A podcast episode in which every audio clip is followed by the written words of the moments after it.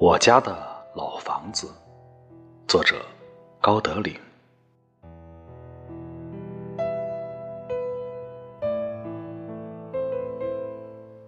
整修老房子是父亲的遗愿，我知道，老家的这所老房子是他终生的心血和汗水。尽管已多年没人居住，但父亲生前坚持每隔一段时间都要骑自行车回去看看，打扫打扫，收拾一番。眼看父亲仙逝快一年了，我抓紧时间把老房子整修了一遍。堂屋瓦房已出现多处漏雨，在上面用树枝瓦盖了一层。比原来的土质瓦好看又耐用。据商家讲，可以经二十多年不会坏。院子里又全部用水泥打了一遍地平，免得再杂草丛生。父亲周年祭那天，我跪在他的坟前告慰他老人家：“爹，您交代儿子的事情办妥了，你安息吧。”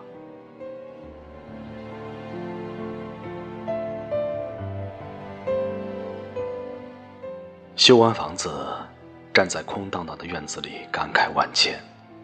几十年的蹉跎岁月，转眼已是物是人非。目之所及皆是回忆，仿佛又回到了曾装满儿时欢乐的场景。夕阳下，在散发着泥土气息的院子里，小脚的奶奶一手拄着拐杖，一手拿着玉米。咕咕咕地叫着喂鸡子，父亲在屋檐下叮叮咣咣地修理着农具。姐妹们一边在嬉闹玩耍，灶火里飘出袅袅炊烟。母亲那满头的汗水、满手的面、瘦弱的身影，仍是那么亲切。内心里短暂的幸福和温暖过后，有些黯然和伤感。眼泪却忍不住落下来。生我养我疼我的亲人都已离世，那些贫穷但温馨的日子早已铭刻在我心里。老家、老宅、老房子，封存着往事，安放着乡愁。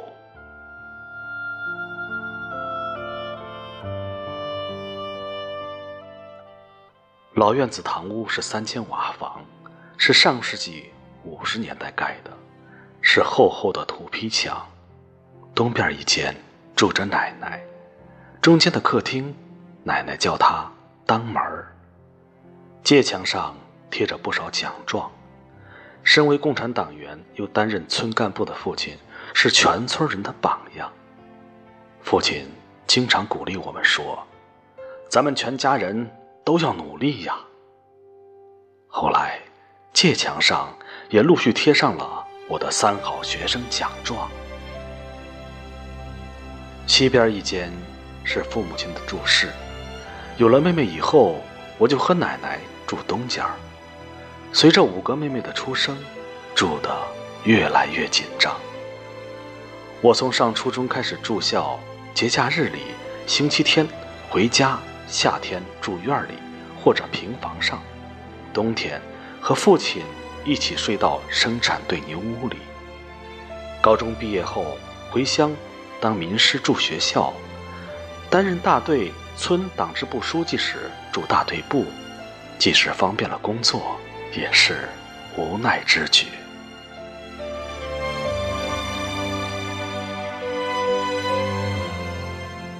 老宅南北。也是三间房子，地方长，最南边是大门。父亲在上世纪六十年代初，在上边盖成平房，这样上边可以晒粮食，夏天睡人，下边可以放架子车等杂物。中间一间是灶火，母亲在这里忙碌劳作大半辈子，她总是收拾得干干净净，东西摆放的有条不紊。小时候家里虽然穷，但母亲勤俭持家，很会过日子。每天凌晨，全家人还在熟睡，母亲就悄悄起来，把全家人的饭做好，再下地干活。厨房北边空地上长着一棵枣树，树下垒了一个鸡窝，常年养着十几只鸡。每天早晚，奶奶会按时开鸡窝、关鸡窝，而且每次关之前都要数数。唯恐少了一只。有时候夜间还要起床看看，有没有黄鼠狼偷吃鸡子。在那鸡蛋换盐的年代呀，这些下蛋的鸡事关全家人吃盐和我的学费。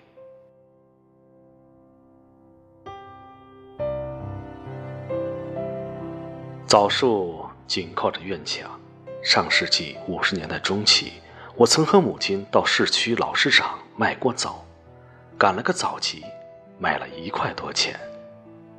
母亲高兴地说：“终于可以给奶奶买点黑糖沏水喝了。”后来，家里实在住不下了，父亲只好刨掉枣树，移走鸡窝，在这里盖了一间房子，成了几个妹妹的集体宿舍。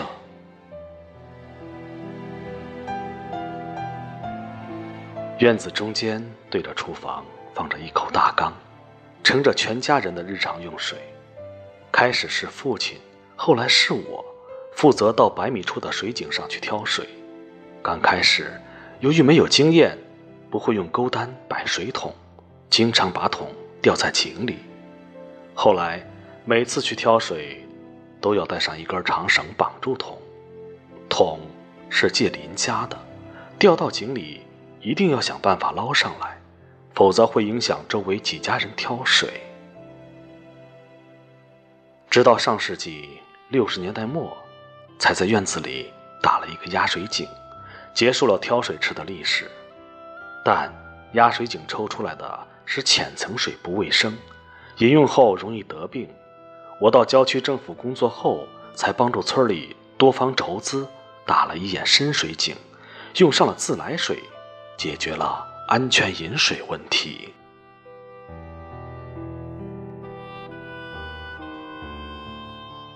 院子西南角正对大门，原来是一个猪圈，每年出栏一头猪，年底卖掉，用于全家过年的花销。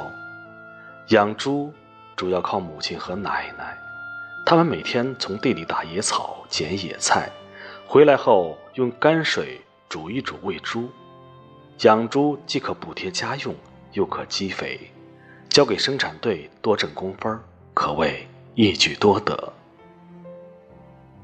猪圈的北边有一个红薯窖，大概四五米深。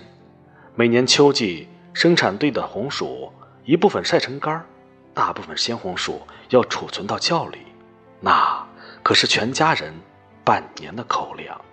如果坏了，就要挨饿，因此。格外小心。父亲经常用绳子系着我的腰，下到窖里，挑出长了黑斑的红薯扔掉，免得传染全窖。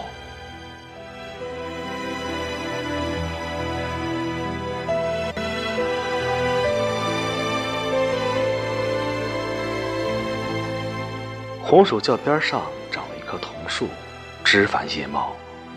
长成才刨了之后，会再长出来一棵，直到年前，最后一棵合抱之木才在父亲的亲自指挥下刨掉，费了好大劲儿才运出去处理掉。桐树下是柴火垛，那年代做饭和冬天取暖全靠秸秆和树枝，谁家的柴火垛大，就是谁家人勤快能干。直到平顶山煤矿的大规模开发，才结束了农村烧柴火做饭的历史。现在的东院儿四间平房是改革开放后新盖的，至今还清晰的记得全家人和村里人辛劳的身影。盖房子用的材料，一砖一石都有父母亲亲手劳作的印记。直到此时，才彻底解决了全家人住房拥挤的困境。当父母住上宽敞明亮的新房子时，脸上常常挂满笑容。后来，我们兄妹渐渐长大，一个个离开了家，从简陋古朴的农家小院儿走进了繁华的城市，住上楼房。每当逢年过节，全家人聚到一起时，父亲总是告诫我们：住得宽敞了，日子好过了，不要忘记过去，仍要艰苦奋斗，过日子要精打细算，不要浪费。父母的教诲使我明白了一个道理：家运之兴旺，在于和睦。孝道和勤俭。每每想起父辈的艰辛，内心总是感慨不已，认为自己必须做得更好，才能不辜负他们的期望。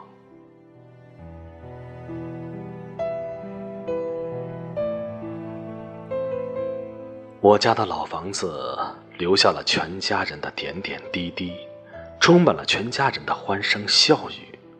那些艰辛美好的时光，总是给人温暖，在记忆里永恒，令人怀念。